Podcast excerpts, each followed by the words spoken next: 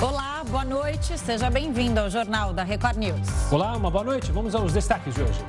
O velório de Gal Costa vai acontecer na sexta-feira na Assembleia Legislativa de São Paulo e será aberto ao público. Lula debate manutenção do auxílio de 600 reais com presidentes da Câmara e do Senado. Apesar de projeções indicarem perda do controle da Câmara, Biden comemora resultado do Partido Democrata nas eleições. E ainda, controladora do Facebook anuncia a demissão de mais de 11 mil funcionários.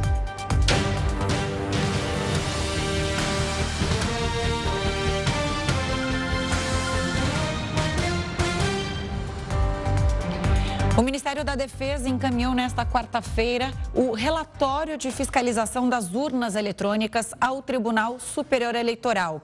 Quem tem as informações é o repórter Matheus Escavazini, que está lá em Brasília. Oi, Matheus, boa noite. O que diz o relatório? Boa noite, Camila, Gustavo, boa noite a todos. O relatório dos militares diz que o sistema não está isento de fraude, mas até o momento não foi apontada nenhum tipo, não foi apontado nenhum tipo de prova, né? As Forças Armadas afirmam que existem falhas nos mecanismos de fiscalização do sistema no momento da votação.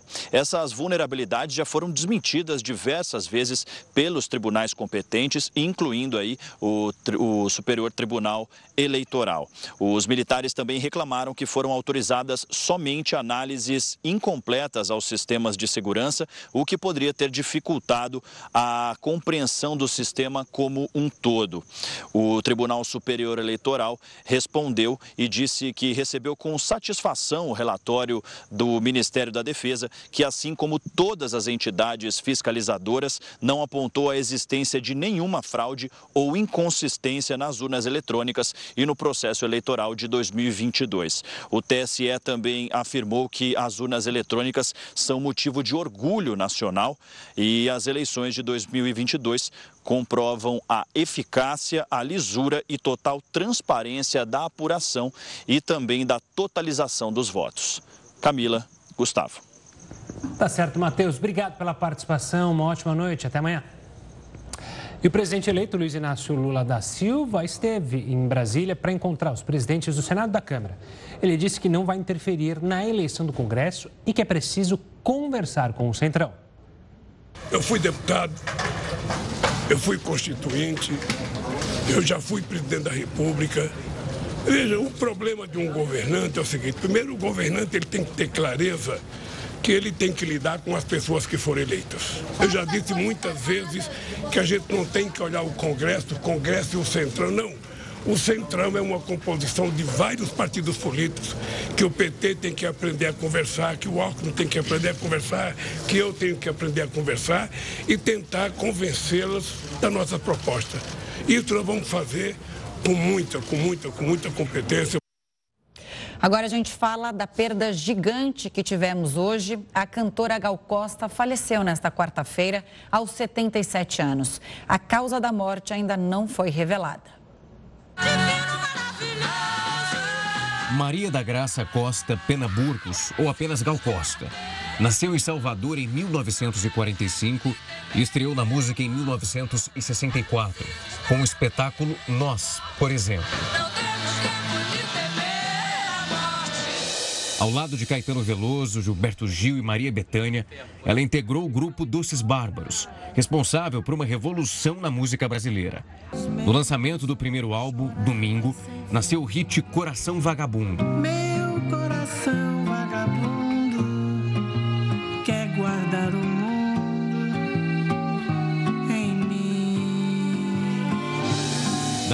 A voz da cantora passou a marcar as canções de Chico Buarque, Milton Nascimento, Djavan, dentre outros tantos músicos brasileiros. Nome marcante da Tropicália, Gal Costa foi responsável por unir movimentos com a Jovem Guarda ao cantar Meu Nome é Gal, de Roberto e Erasmo Carlos. Meu nome é Gal. A cantora também ficou conhecida por parcerias com artistas mais jovens.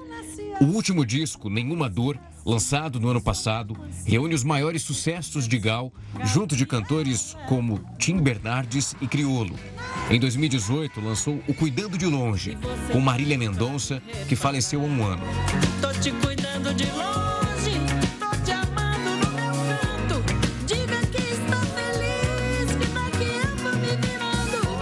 Justamente esse trabalho que a cantora Ana Carolina destacou ao falar sobre Gal Costa.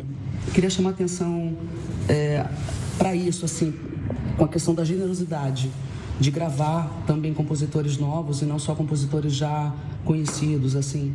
Então, a Gal Costa vai ser sempre esse diamante raro na música popular brasileira que vai inspirar a todos nós e a todos que estão vindo por aí. Obrigada, Gal Costa, por tudo. O último show da artista baiana foi em um festival que aconteceu em setembro deste ano. Neste mesmo mês, ela foi internada para retirar um nódulo nas fossas nasais. Pelas redes sociais, diversos artistas prestaram homenagens. O conterrâneo Gilberto Gil falou da saudade que ficará não só para ele, mas para todos que se encantavam com a voz da cantora. Já Fafá de Belém afirmou que Gal Costa é uma inspiração e disse que quando o ídolo morre, um pedaço da gente vai junto. Marisa Monte agradeceu por tudo que aprendeu com a cantora e falou que a música brasileira está em silêncio hoje. Ricardo Chaves, o primo de Gal Costa, comentou sobre a saudade e a tristeza que fica. Gal é muito mais do que a maior voz feminina que o Brasil já teve. Era uma prima querida que me influenciou muito. E a partir de agora é muita saudade, tristeza. Não tem muito o que falar, não. Só sentir.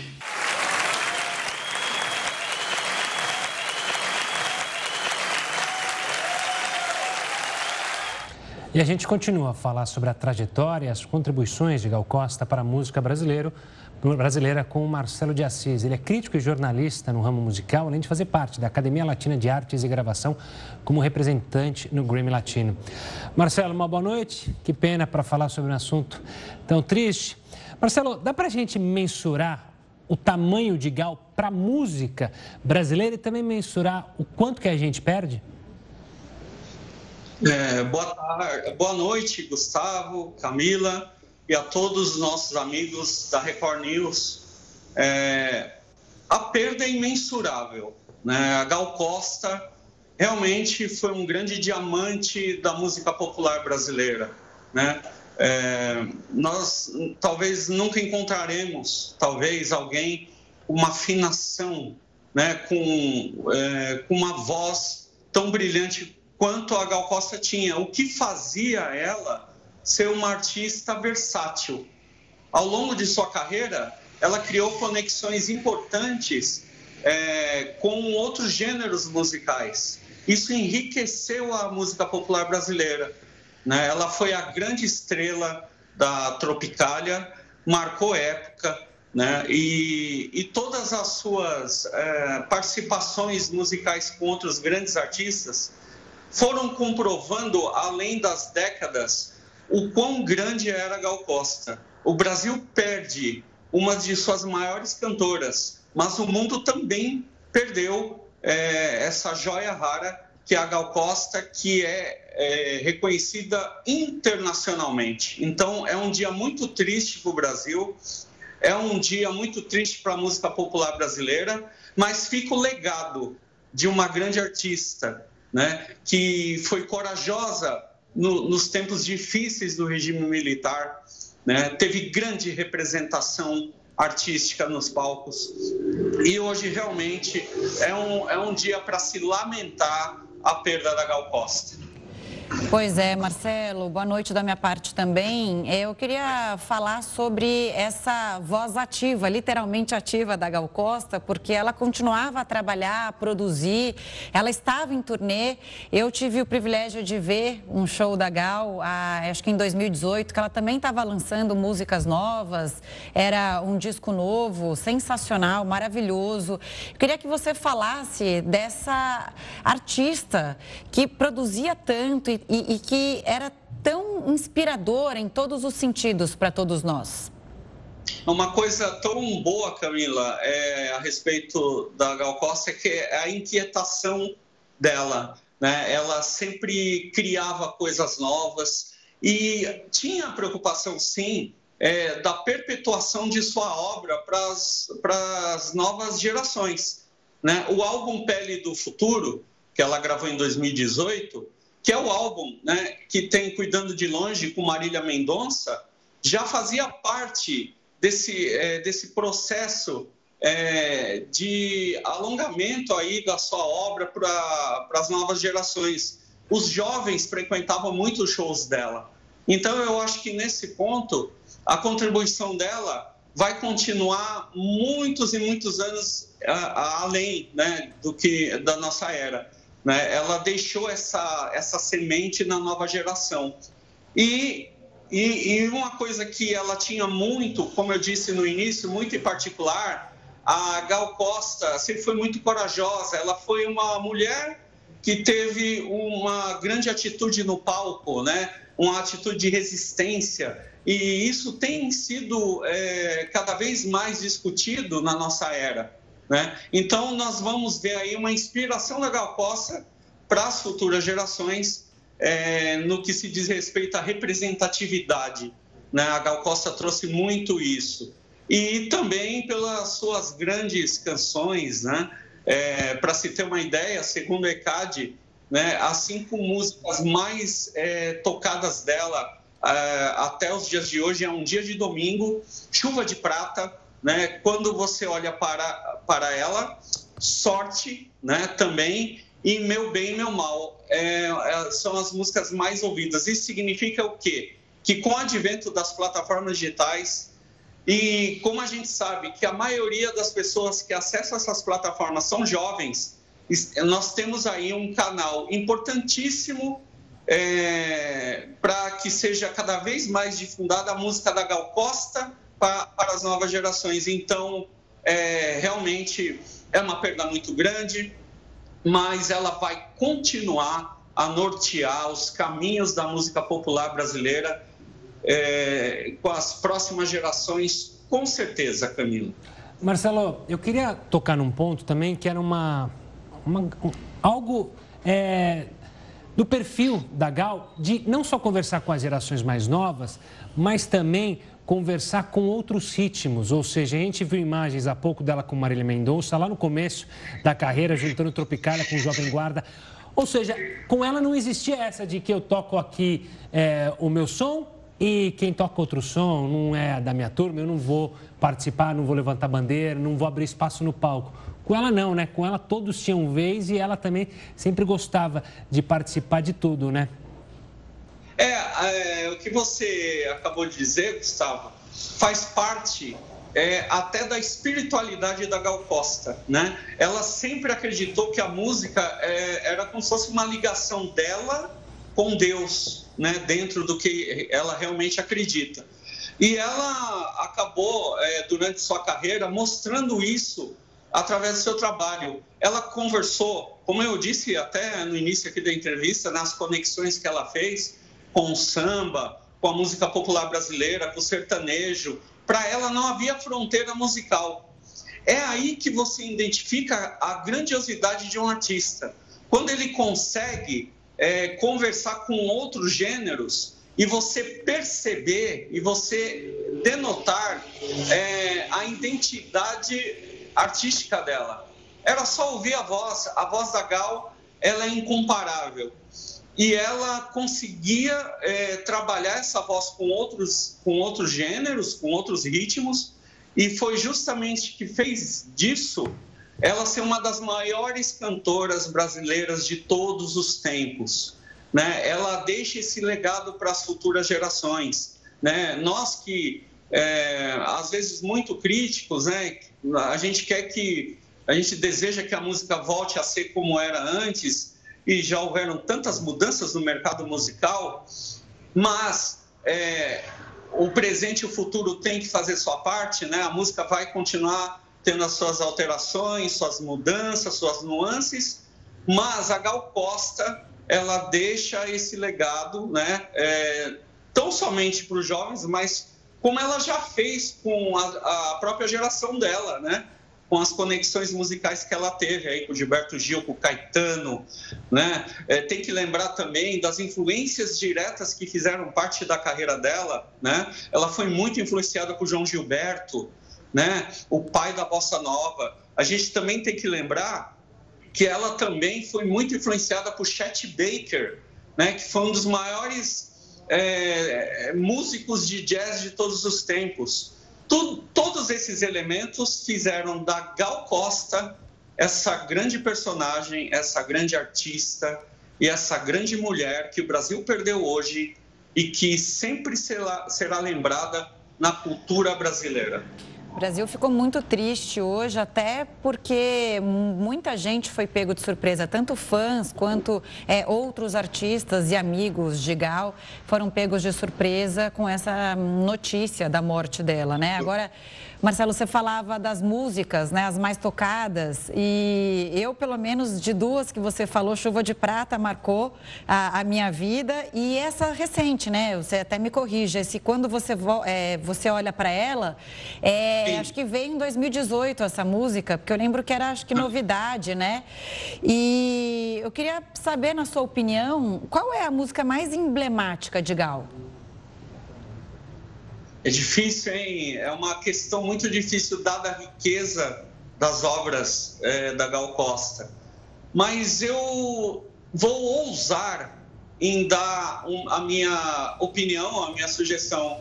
Eu acho que a interpretação que a Gal Costa fez é, de Açaí, né, um grande sucesso de Javan, outro grande nome da, da música popular brasileira, eu acho que ela sintetiza bem é, como a Gal Costa empregou a voz dela, a identidade artística nessa canção, né? Ela, ela deu uma nova roupagem para a canção que já, já era um, uma grande obra, né, na voz de Djavan. Mas acredito que Açaí ficou ficou marcado, ficou uma coisa ficou uma coisa emblemática mesmo, porque ficou a, a canção da Gal, né? Uma canção do Djavan. E aí que você vê a grandiosidade da artista. Né? A Açaí ganhou uma nova é, identidade, se tornou um clássico, tanto para o Djavan quanto para Gal Costa. E, e, e, essa é uma pergunta que ela, ela pode ser muito expansiva, né? porque cada um de nós vai encontrar nas canções de Gal é, várias grandes versões e as nossas músicas preferidas. Mas as acho que a Açaí marcou uma época assim bem importante da Gal Costa. Marcelo, obrigado pela conversa conosco nessa pequena homenagem que o Jornal da Record News faz, relembrando desses momentos e da história marcante de Gal para a música brasileira e para a cultura como um todo. Um forte abraço e até uma próxima, Marcelo. Muito obrigado a vocês e a todos aqui da Record News. Boa noite.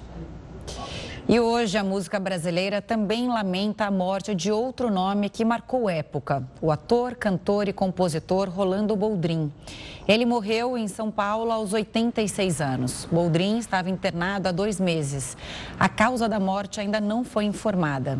Rolando Boldrin era casado com a produtora e cenógrafa Patrícia Boldrin. O velório será realizado amanhã, também na Assembleia Legislativa de São Paulo. E o Jornal da Record News volta em instantes com as últimas informações sobre o adeus a Gal Costa. Continue conosco. Jornal da Record News está de volta e no terceiro dia de julgamento do caso Flor de Lis, uma das acusadas detalhou as possíveis motivações para o crime contra Anderson do Carmo. Quem tem mais informações sobre o andamento do processo é o repórter Pedro Paulo Filho. Oi, Pedro, boa noite. Boa noite, Camila e Gustavo. Boa noite a todos que acompanham o Jornal da Record News. Olha, o fim desse terceiro dia de julgamento foi marcado por discussão no plenário aqui no Fórum de Niterói, na região metropolitana do Rio. Isso porque a defesa de Flor de Lis ameaçou se retirar do plenário porque queria que fosse convocada mais uma testemunha. De segunda-feira até agora, pelo menos 10 testemunhas de acusação foram convocadas e prestaram aqui depoimento. A maior parte por videoconferência para não ficar frente a frente com os réus. E hoje, quem apareceu por aqui foi a mãe de Flor de Lis. Em silêncio, ela seguiu ali para a sala para acompanhar a sessão.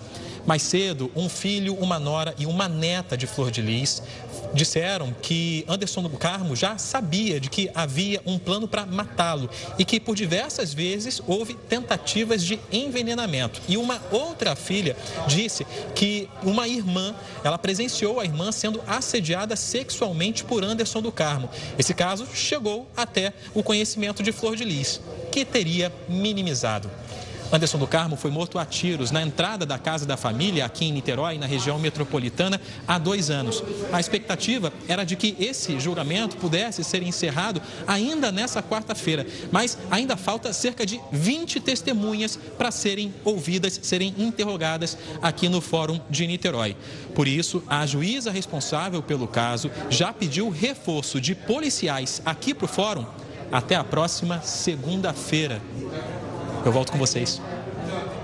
Obrigado, Pedro. E agora a gente volta a falar sobre Gal Costa. O velório da cantora será realizado na Assembleia Legislativa aqui de São Paulo nesta sexta-feira. O evento será aberto ao público. Quem tem mais detalhes é a repórter Caterina Achute. Boa noite, Caterina. Suas informações.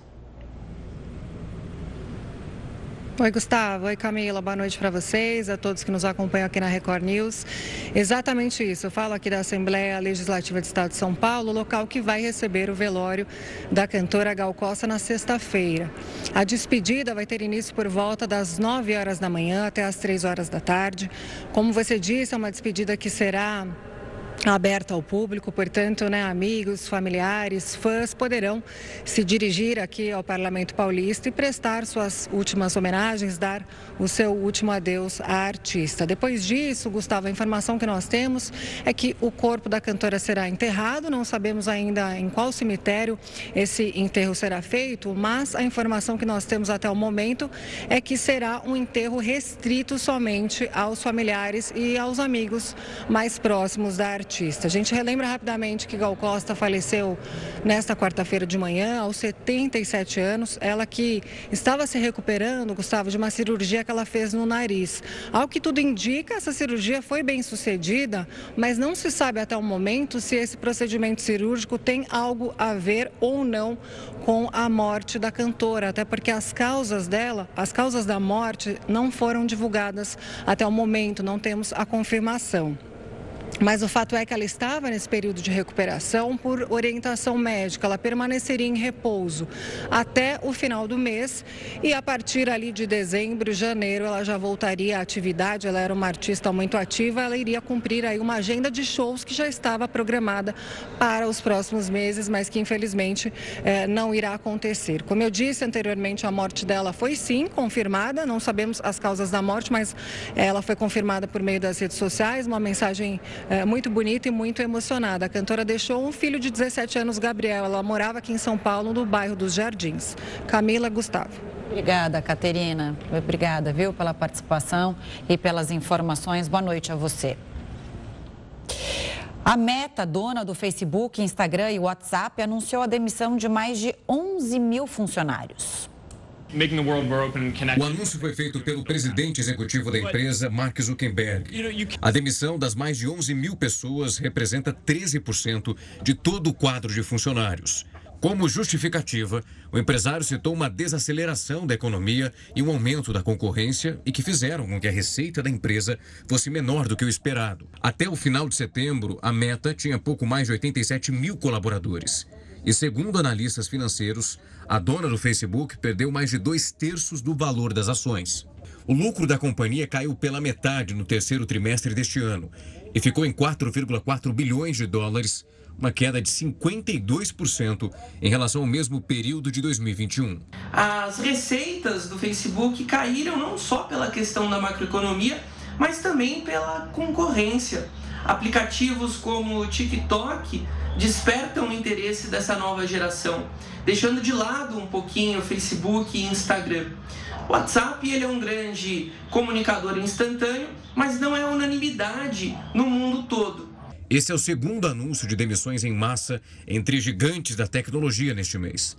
Na semana passada, o Twitter demitiu metade dos cerca de 7 mil funcionários após a aquisição da rede social pelo bilionário Elon Musk. E olha, apesar do Brasil ter nomes de peso como Neymar, Vinícius Júnior e Casimiro, a seleção canarinho não é a mais cara do mundo. Assunto para ele, Heroto Barbeiro. Heroto, uma boa noite. Quanto que vale o time brasileiro, hein? Isso tem a ver com colocação no ranking da FIFA? Não tem a ver? Quem que é a seleção mais cara, digamos assim? Você tem esses dados para gente? Ah, ele tem tudo sempre. É, tem alguns aqui, interessantes. Vou começar pela FIFA, então. O Brasil é o primeiro colocado no ranking da FIFA. Em segundo lugar vem a Bélgica. Em terceiro vem Los Hermanos. Então é Brasil, Bélgica e Argentina. Mas isso não é do valor de mercado, isso é o valor da, dos jogos e das vitórias que esses três times têm conseguido. Mas foi feito um cálculo aqui para saber o seguinte: tem valor de mercado a seleção brasileira? Tem. Por que razão? Porque cada um dos jogadores da seleção brasileira, eles são comprados, são vendidos no mercado internacional, enquanto jogadores, não quanto pessoas, claro, né? Mas uh, se somar todo mundo, os, os 26 jogadores, a seleção brasileira vale 5 bilhões e 800 milhões de reais. 5 bilhões e 800 é uma quantidade de dinheiro inacreditável. Só para a gente medir, é um pouquinho mais do que nós gastamos agora recentemente na propaganda eleitoral. A gente gastou 4 bi e 800, ela vale 5 bi e 800. Só para ter uma ideia, pegar só dois exemplos aqui de jogadores que são mais valiosos. O mais valioso hoje é, são, dois, aliás, são dois jogadores do, do Real Madrid. O Vinícius Júnior está cotado na Bolsa de Valores em 615 milhões de reais. O passe custa 615 milhões de reais. Você pagar, você leva. O outro é o Rodrigo, é o segundo mais caro. Ele vale 410 milhões de reais. Só para ter uma ideia, o Vinícius vale mais do que a empresa Espaço, Espaço Laser, vale mais do que a Bombril e vale mais do que a Saraiva. Então, um único jogador de futebol vale mais do que essas três empresas que estão cotadas, listadas na Bolsa de Valores de São Paulo. Agora, se a gente juntar só os dois, hein?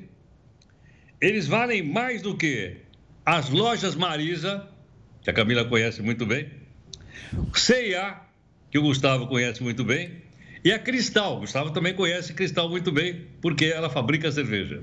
Então, os dois, na bolsa, valem mais do que essas três empresas que eu acabei de citar aqui, que são empresas bastante conhecidas do mercado brasileiro. Agora, detalhe: se a gente pegar o total da, da seleção brasileira, que é de 5 bilhões e 800 milhões, ela vale mais do que uma empresa aérea, vale mais do que a Azul. A Azul vale 5 bilhões e 100 a seleção vale 5 bilhões e 800. Vale mais do que a, o banco, o BME, vale mais do que um banco. Vale mais do que a empresa aérea Gol. Vale mais do que a empresa de telefonia e internet Oi. Só para você ter uma ideia da quantidade de dinheiro que isso vale. Agora, é bom lembrar que essas, essa avaliação são nas bolsas europeias porque aqui no Brasil nós ainda não temos os times de futebol se transformando em empresas privadas com uh, ações da Bolsa, nem jogadores. Mas a Europa tem, e aí a gente tem uma ideia da quantidade fantástica de dinheiro. E o detalhe: uma boa parte desses brasileiros, a gente até brincou outro dia aqui, né, Gustavo? Que isso aqui não é uma seleção brasileira, isso aqui é a legião estrangeira. Até tocamos um pedacinho da Marselhesa só para animar o nosso time. Boa, e só para lembrar também, tenho certeza que se perderem a Copa do Mundo, vai ter muita gente falando: esses caras não valem nada. E aí você pode ter certeza que vai ter crítica para dar. Eu já tô, eu já tô ocupando outra pessoa, porque a hora que você falou Los Hermanos, o Gustavo assim, ó. Eu tô, é, eu tô achando que ele tem um time preferido aí que não é o Brasil e não vem ser azarão, hein, Gustavo? Vocês viram que a minha Falando gravata é, é, azul, né? Minha camisa. Agora, Você entendeu? Saquei isso, Heródoto. Olha, toda essa grana, Camila, é. ela continua valendo. Tomara que a seleção ganhe, lógico. Estamos torcendo o pessoal ficar alegre, tudo bem. Mas se não ganhar, esse valor não cai, não. Esse valor é cotado no mercado europeu, em, em relação aos clubes que têm também as suas ações colocadas na Bolsa. Então, quer ganhe, quer perca, o valor dele continua o mesmo. A não ser que aconteça um acidente grave. Por exemplo, se machucar, não puder mais jogar, aí ele despenca de valor. Mas, enquanto isso, a gente tem uma ideia da riqueza que é esse futebol europeu. Imagine, esse pessoal todo joga na Europa e vale 5 bilhões e 800 milhões de reais. É dinheiro para ninguém colocar defeito. Eles são que nem você, ó, estão sempre em alta aqui na Bolsa de Valores. Pode descansar que amanhã, quinta-feira, a gente está de novo junto. Combinado? Eu não sei não quanto é que está valendo minhas ações, elas despencaram recentemente. Não, eu só vejo alta. Daqui a pouco vejo... sobe. Só estou vendo alta, alta, alta. Não vi nada de, de baixa, não. Tchau, tchau, Gabi. Tchau. Obrigado, querido. Até mais. Beijão. Outro, obrigado. Continuando nesse assunto, o capitão da seleção brasileira, Thiago Silva, é um dos jogadores mais experientes da lista de Tite. O zagueiro faz parte de uma seleta lista de jogadores que conseguiram jogar quatro mundiais. O experiente zagueiro, aos 38 anos, faz parte de um time recheado de craques. Junto com Pelé, Newton Santos, Castilho, Djalma Santos, Emerson Leão, Cafu e Ronaldo. Todos esses defenderam a amarelinha por quatro Copas consecutivas. Em casa, a torcida está confiante. Eu estou torcendo para nós trazer esse Hexa, entendeu? E acredito muito. Por nós e por ele, principalmente por ele, que ele tem que trazer essa taça para gente. As lembranças fazem a família viajar no tempo e refazer o caminho que Tiago Silva percorreu desde a infância, em grande parte ao lado do amigo e cunhado Igor. O futebol entrou na vida de Tiago Silva há mais de 30 anos. Foi aqui neste campo, em Paciência, na zona oeste do Rio de Janeiro, que ele começou a correr atrás da bola. Tempos difíceis aqueles, para quem hoje tem uma vida confortável e uma carreira bem sucedida. A gente passava a nossa infância, a nossa juventude, a maioria dos jogos era aqui, 24 horas. Tiago Silva era um amigo tão próximo que o Igor ficou meio desconfiado. Nós colocamos um aparelhozinho de ginástica lá na minha casa, era 24 horas. Ele falava que queria fazer ginástica. Eu comecei a estranhar, falei, ah, tá de olho na minha irmã. Tiago Silva não desistiu nunca de sua paixão juvenil. Foi persistente e hoje tem na mulher Isabelle, a irmã do Igor, uma grande companheira de vida. Para a família, essa determinação vai fazer Tiago Silva levantar a taça do Hexa no Catar. Como capitão, a cereja do bolo. única coisa que falta na carreira dele, né?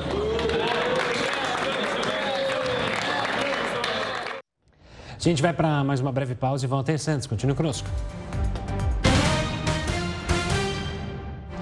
Estamos de volta. Nos Estados Unidos, os primeiros resultados das eleições de meio de mandato começaram a ser divulgados. O correspondente Vandrei Pereira tem mais informações. Vandrei, uma boa noite. Olá, muito boa noite, Camila, Gustavo, boa noite a todos. Os resultados iniciais ficaram marcados pela vitória do Partido Republicano na Câmara. Qual partido vai comandar o Senado ainda não está claro. A vitória republicana foi mais apertada que o previsto. Mesmo assim, o ex-presidente Trump chamou a eleição de sucesso tremendo em entrevista a um canal de notícias dos Estados Unidos. O republicano também comemorou o fato de ter contribuído para a eleição de 200 nomes apoiados por ele. Já do lado democrata, o presidente Joe Biden afirmou que sempre se manteve otimista em relação ao resultado apesar da expectativa de uma ampla vantagem dos conservadores. Biden disse também que está preparado para governar com a oposição. Bem, a votação também serviu para consolidar né, nomes que devem se fortalecer para a corrida presidencial daqui a dois anos. Camila, Gustavo, com vocês. Obrigada, Vandrei. E o controle da Câmara dos Representantes e do Senado dos Estados Unidos segue indefinido, como mostrou o Vandrei, e a situação provavelmente vai continuar assim nos próximos dias. Para analisar a disputa e, e também é, falar para a gente, né, para entender como funciona essa eleição, a gente conversa com o Leonardo Paz, que é pesquisador do Núcleo de Prospecção e Inteligência Internacional da FGV. Leonardo, boa noite, bem-vindo ao Jornal da Record News. Para a gente entender, né, é, o Trump falou que a eleição foi um tremendo sucesso, Biden também comemorou e disse que a tal da esperada onda vermelha não aconteceu. O que, que a gente pode imaginar do que saiu hoje dessa eleição? É, boa noite, é bom estar aqui mais uma vez com vocês. É, sem dúvida, o Trump foi muito generoso, né, com a ideia de que foi uma vitória tremenda. A vitória tremenda era o que você esperava que aconteceria, se essa ideia de onda vermelha, que é a vermelha com o Partido Republicano, é, seria muito maior. As pesquisas nesse aspecto aparentemente erraram, na né, boa parte dos casos. Nos Estados Unidos, lá é mais difícil acertar, inclusive, porque as pessoas não são obrigadas a votar, então você vota estimando, você tem a pesquisa estimando é, como será é, a, a partir do pressuposto que a pessoa vai votar. Enfim. É, então, o que se espera hoje nesse momento, na realidade, é que a Câmara. E isso não está claro ainda, não está fechado ainda, né? Porque, como você mesmo disse, vai demorar mais uns dias. Tem muita questão de voto em papel sendo contado, tem muito voto por e-mail ainda que ainda vai chegar para poder ser contado. A expectativa é que isso vai terminar só ali pelo final de semana, com sorte. Mas o Congresso, nesse momento, tudo indica que vai ter uma vitória ali de uns 5 assentos, mais ou menos. Se esperava algo como 20, 30 assentos, era muito maior. Se esperava que o Senado fosse muito melhor também para os republicanos, e o Senado hoje está completamente indefinido. Você tem hoje duas cadeiras, basicamente, é, sobretudo sendo disputadas, né? três cadeiras sendo disputadas na realidade. Tem a Arizona, que está pendendo para democratas, tem a Nevada, que está pendendo para republicanos, é, Alaska, que também está quase, quase fechando, vai, vai pender para os republicanos, e Geórgia, que no final das contas vai ser mais uma vez é, aquele estado que vai definir para que lado vai a eleição, porque Geórgia, como nenhum dos candidatos ficou com até 50% dos votos, na regra, enfim, do, do, do estado, é, eles têm o que eles chamam de um runoff, né? Quer dizer, como se fosse uma prorrogação, coisa parecida, onde você faz tudo de novo, você joga tudo de novo, só que vai ser agora dia 6 de dezembro. Então, em 6 de dezembro, a gente vai saber para que lado vai o Senado, se tudo continuar como está nesse momento. Leonardo, olhando para os grandes nomes, né? O Vandrei falava, né? Essa eleição se ainda não definiu é, quem que vai tomar ali o Senado, principalmente. A Câmara, como você mencionou, vai ter uma vantagem republicana. Pergunto sobre Donald Trump, que tinha um interesse e falava, né, que se for um sucesso a culpa é toda minha, se for um fracasso a culpa é deles, não minha. Mas tem alguém que também começa a ganhar força no partido, que é o governador da Flórida, que teve esse sim uma vitória acachapante, como diriam os outros. Ron DeSantis, ele pode surgir de fato como um nome para disputar a preferência dos republicanos numa corrida presidencial daqui a dois anos? Eu acho que sim. É, o Ron DeSantis ele aparece como uma força muito grande depois dessa eleição. Não se esperava que isso fosse acontecer. Ele ganhou por mais de 20 pontos percentuais, uma amplíssima maioria, num estado que é muito importante, num estado que é, é, é considerado é, swing state, né? um daqueles estados em que não se sabe se vai ser democrata ou, ou, ou, republicano na eleição presidencial, o que é um estado importantíssimo, porque tem muitos votos do colégio eleitoral. Então, se você consegue dominar uns estados como é, Flórida, Ohio, você se torna um, um, tem um grande capital político nesse aspecto. O seu ponto é ótimo pelo seguinte: é, havia uma grande discussão até esse momento com a força que o Trump tinha nas primárias para poder identificar os, os, os, seus candidatos. Né? Então, os candidatos que eram apoiados pelo Trump nas primárias republicanas ganharam em ampla maioria dos candidatos vamos lá, mais moderados do Partido Republicano. Inclusive, os opositores de Trump, aqueles, aqueles é, republicanos que se opunham a Trump, ou inclusive aqueles últimos deputados que votaram a favor do impeachment do Trump lá atrás, é, é, do, no mandato dele, foram dizimados, basicamente, nas primárias. Então, se imaginava que o Trump era um grande kingmaker, né? que é uma figura que a gente coloca de quando você fala que aquele é o seu candidato, ele de fato vai ser eleito. Né? É o que a gente chama aqui muito de transferência de votos. Então, o, o, o Trump tem uma capacidade altíssima naquele momento, parecia ter, de transferência de votos. O que ocorre, e acho que quase todos os canais que eu olhei, fora Fox News, é, dos Estados Unidos, vão dizer o seguinte: olha, um dos grandes derrotados foi Trump, porque a maior parte desses indivíduos que o Trump apoiou perdeu no final das contas, o que faz supor que o, o, o Trump tem muito poder de transferência de votos na bolha do Partido Republicano. Mas quando você vai para o eleitorado maior, a pergunta é: será que ele é tão forte assim? Porque os candidatos republicanos moderados foram melhor do que os candidatos republicanos mais extremados, mais apoiados pelo Trump. Por isso que o Ron DeSantis surge agora como uma figura interessante. Ele é muito conservador, ele é moderado para nossa lógica que não tem de nada, mas pelo menos ele não é tão, talvez, subversivo no sentido do sistema. Então, ele talvez seja aquele republicano um pouco mais encaixado na, na lógica da máquina do partido.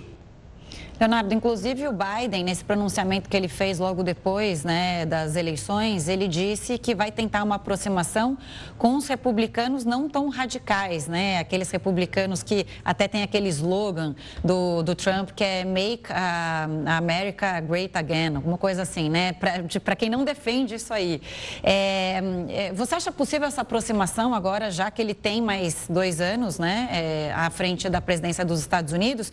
E eu queria falar da da sucessão também da presidência, porque Biden fez uma promessa de campanha de que não iria tentar a reeleição. E aí agora ele diz que vai decidir nos próximos meses, né? E falar sobre isso é um pouco mais para frente. E Trump também já se coloca, opa, também vou disputar. E aí, o que, que a gente pode esperar?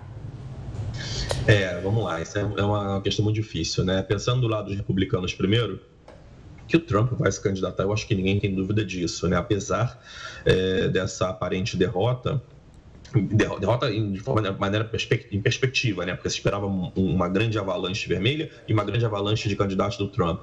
É, então, o Trump sai de certa maneira enfraquecido um pouco desse processo. Aparecem é, pessoas que especialmente o Ron DeSantis, né, que era uma pessoa, talvez, quem sabe, seja um, um, candidato, mas como nas primárias o Trump se mostrou muito, muito forte, ninguém tinha muito imaginado que o Trump iria perder a primária. Hoje, talvez comece a pensar que podem ter outras figuras talvez sejam mais competitivas eleitoralmente é, do que o, o, o, Trump. Então, talvez o Trump saia um pouco enfraquecido, porque agora aparece com mais clareza um rival, um rival que ele inclusive já identificou, porque ele inclusive já estava fazendo campanha contra o DeSantis, inclusive já uhum. ficou criando um apelido novo para ele.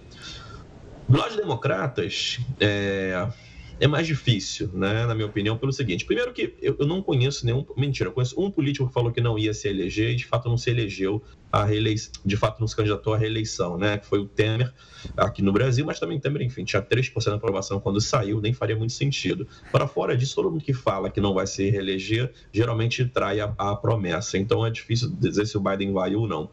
O Biden tem uma questão que ele tem uma, uma ele, apesar de ser a promessa de campanha dele, ele tem uma idade já muito avançada, é, já é um pouco conversa, enfim, já é uma, uma, conversa de corredores nos Estados Unidos, que o Biden já é uma pessoa que está com um pouco mais de dificuldade de acompanhar o ritmo, já tem, tem enfim, dificuldade, às vezes, de conectar um, um pensamento com o outro, porque está muito cansado. Então, ele já é uma pessoa que é, é, aparenta uma, uma, uma, fragilidade, enfim, é, de constituição em relação aos outros. Então, a questão é que nomes surgem, e esse é o problema. O Partido Democrata tem que estar tá com muita dificuldade de criar criar grandes nomes é, é, que possam pegar um pouco esse legado. Tanto é que as principais pessoas que foram os grandes cabos eleitorais hoje nessa, nessa midterms foi o Obama e o Clinton. Né? O Clinton e a Clinton, né? quer dizer, ambos. E essa questão, as grandes lideranças é, do Partido é, Democrata, que são mais importantes, mais famosas, são todas muito já idosas, quer dizer, tem uma idade mais avançada. O próprio Biden, de certa maneira, o Clinton, o Obama, a Hillary Clinton, e, de certa maneira, a Nancy Pelosi, que ela é a, a a presidente da Câmara hoje provavelmente vai deixar de ser na próxima legislatura. Você não tem nenhuma grande figura nova. Se imaginou no primeiro momento que a Kamala Harris, a vice-presidente do, do Biden, fosse a figura que seria a candidata natural quando eles fecharam essa, essa, essa coligação, fecharam essa, essa, essa essa chapa, né, Biden Kamala Harris. Só que, em, de forma muito curiosa, né, ela aparece num, no primeiro momento num papel muito importante, especialmente naquela questão de imigrantes. Era como se vai lá e resolve isso para você ser a pessoa que resolveu esse problema. Não resolveu, ela passou uma, uma duas, cometeu uma ou duas gafes, e hoje você quase não ouve mais falar dela. Ela ficou um pouco sumida aqui, na minha opinião. Eu não sei até que ponto ela está sendo escanteada pelo partido, estão pensando em outras pessoas, enfim. Eu não consigo ver hoje com clareza quem é o candidato óbvio dos democratas. Tá certo. Leonardo, obrigado pela participação aqui conosco. Sempre um prazer conversar com você e fazer essas análises. E vamos ver como termina então essa eleição. No Senado ainda vai faltar a Jorge nesse segundo turno, mas em breve teremos o resultado oficial. Um forte abraço e até a próxima. Forte abraço e até a próxima. Tchau, tchau. Boa noite. Bom, daqui a pouco você sabe, né? Tem a Fazenda News, que vai repercutir tudo sobre a formação da roça lá na Fazenda. Quem será que vai sair, hein? Alex e Moronguinho já estão na roça. Nesta noite, Babi, Débora e Ruivinha disputam a prova do fazendeiro para ver quem consegue escapar da eliminação. Logo depois de descobrir quem será o dono do chapéu pelos próximos dias, a apresentadora Fabiana Oliveira comanda a Fazenda News. Hoje ela recebe o influenciador Tiago Pascolato e o ex-participante de A Fazenda e Ilha Record, Kaique Guiar. Ontem, o psicólogo Jacob Goldberg, o jornalista Felipe Gladiador e Rose Pinheiro, que esteve em A Fazenda 14, marcaram presença no programa. E a SPO declarou torcida para a prova de mais tarde. Ah, eu acredito que seria uma nova oportunidade da Ruivinha, porque ela começou também a mostrar, e eu tinha dito a ela, se mostre, mas esse lado meu é muito, muito ruim. Eu digo, mostra esse lado ruim, todo mundo tem um lado ruim, tem um lado bom e tem um lado ruim. Uma hora você vai ter que mostrar, você sai. Então, Precisa, se ela vier fazendeira, tá eu acho que ela vai, vai botar esse chapéu e vai meter as caras de que agora eu sou a poderosa, tipo isso, entende? Assim que a Fazenda acabar na Record TV, a Fazenda News começa aqui na Record News. Não perca. A gente se vê. Um homem foi detido depois de atirar ovos em direção ao rei Charles III e à rainha consorte Camila. O ato aconteceu em York, no norte da Inglaterra. O casal atravessava um portão medieval onde monarcas tradicionalmente são recebidos na cidade. De acordo com uma agência de notícias britânica, o manifestante teria dito que o país foi construído com sangue de escravos antes de lançar os ovos contra o rei e a rainha consorte. Os dois estavam na região para cumprir compromissos que marcam o início do reinado de Charles. A coroação está marcada para maio de de 2023. Ainda no cenário internacional, o Canadá tenta atrair imigrantes para fortalecer a economia. É o que a gente fala em instantes, logo depois do intervalo. A Rússia ordenou a retirada de tropas de Kherson, na Ucrânia. A cidade é uma das quatro regiões anexadas pela Rússia. O anúncio foi feito pelo ministro da Defesa do país. E esse é um dos recuos mais significativos da chamada pela Rússia, né, Operação Militar Especial, que já dura mais de nove meses. Kherson foi a única capital regional capturada desde a invasão em fevereiro. O movimento é resultado dos recentes avanços e contra ofensivas da Ucrânia. Para um assessor do presidente Volodymyr Zelensky, até que a bandeira ucraniana esteja tremulando sobre a cidade, não faz sentido falar sobre retirada russa. Voltando ao Brasil, a oferta de empréstimo consignado para beneficiários do Auxílio Brasil será retomada pela Caixa Econômica Federal. O crédito está suspenso no momento por causa do processamento da folha de pagamento por parte é, da, da. Segundo a presidente do banco, Daniela Marques, o crédito ajuda famílias a pagarem dívidas mais caras. Já os críticos afirmam que o empréstimo piora o endividamento. O Canadá anunciou uma estratégia para atrair mais de um milhão de imigrantes como mão de obra para fortalecer a economia. O ministro da Imigração canadense, Sean Fraser, lançou um projeto de incentivo à ida de trabalhadores estrangeiros para ocuparem postos de trabalho no país. Trata-se do Plano de Níveis de Imigração, que deve valer entre 2023 e 2025. O objetivo é receber 1 milhão e 400 mil imigrantes nesse período. A medida também visa criar novos empregos e apoiar comunidades rurais. Fraser destacou que a imigração é essencial para a economia canadense e que o método deve garantir a vantagem competitiva do país nas próximas décadas. Regularmente, o governo revisa esse tipo de política com o propósito de atrair mão de obra qualificada. O início da pandemia, quando o Canadá teve o maior déficit orçamentário desde a Segunda Guerra Mundial, o país intensificou a tática para tentar sair da crise. Isso porque, apesar de apresentar cerca de um milhão de desempregados, nem todos têm especialização para assumir os postos. Isso mostra que o Canadá ele é um país altamente receptivo a novos imigrantes. Afinal, o Canadá é composto por imigrantes, né? E essa ação também é para mostrar que a gente precisa de mão de obra aqui dentro, porque nós temos praticamente um milhão de vagas em aberto que precisam ser preenchidas, né? Para a economia poder gerar. E o Brasil é um dos países que contribuem para preencher essa lacuna. Em 2021, ele se tornou a sétima nação com mais cidadãos vivendo no Canadá. Para os brasileiros que têm interesse em trabalhar lá, existem duas maneiras de garantir a estadia. O Canadá oferece muitos programas de imigração. Em alguns deles você pode vir diretamente do Brasil, por exemplo, como residente permanente, já e usufruir né, é, o seu status aqui dentro como residente permanente. Outra alternativa é receber uma oferta de trabalho, onde esse empregador vai precisar provar que não tem canadense ou residente permanente, né, e não tem outra alternativa a não trazer esse estrangeiro para suprir essa mão de obra obra. É um processo chamado LMIA. Os setores com mais vagas disponíveis são hospitalar, de construção civil, indústria de transformação, turismo e alimentação. O Jornal da Record News fica por aqui. Muito obrigada pela companhia. Uma ótima noite. Fique agora acompanhado com a Suzana Busanello e o News das 10. Tchau, tchau. Ótima noite.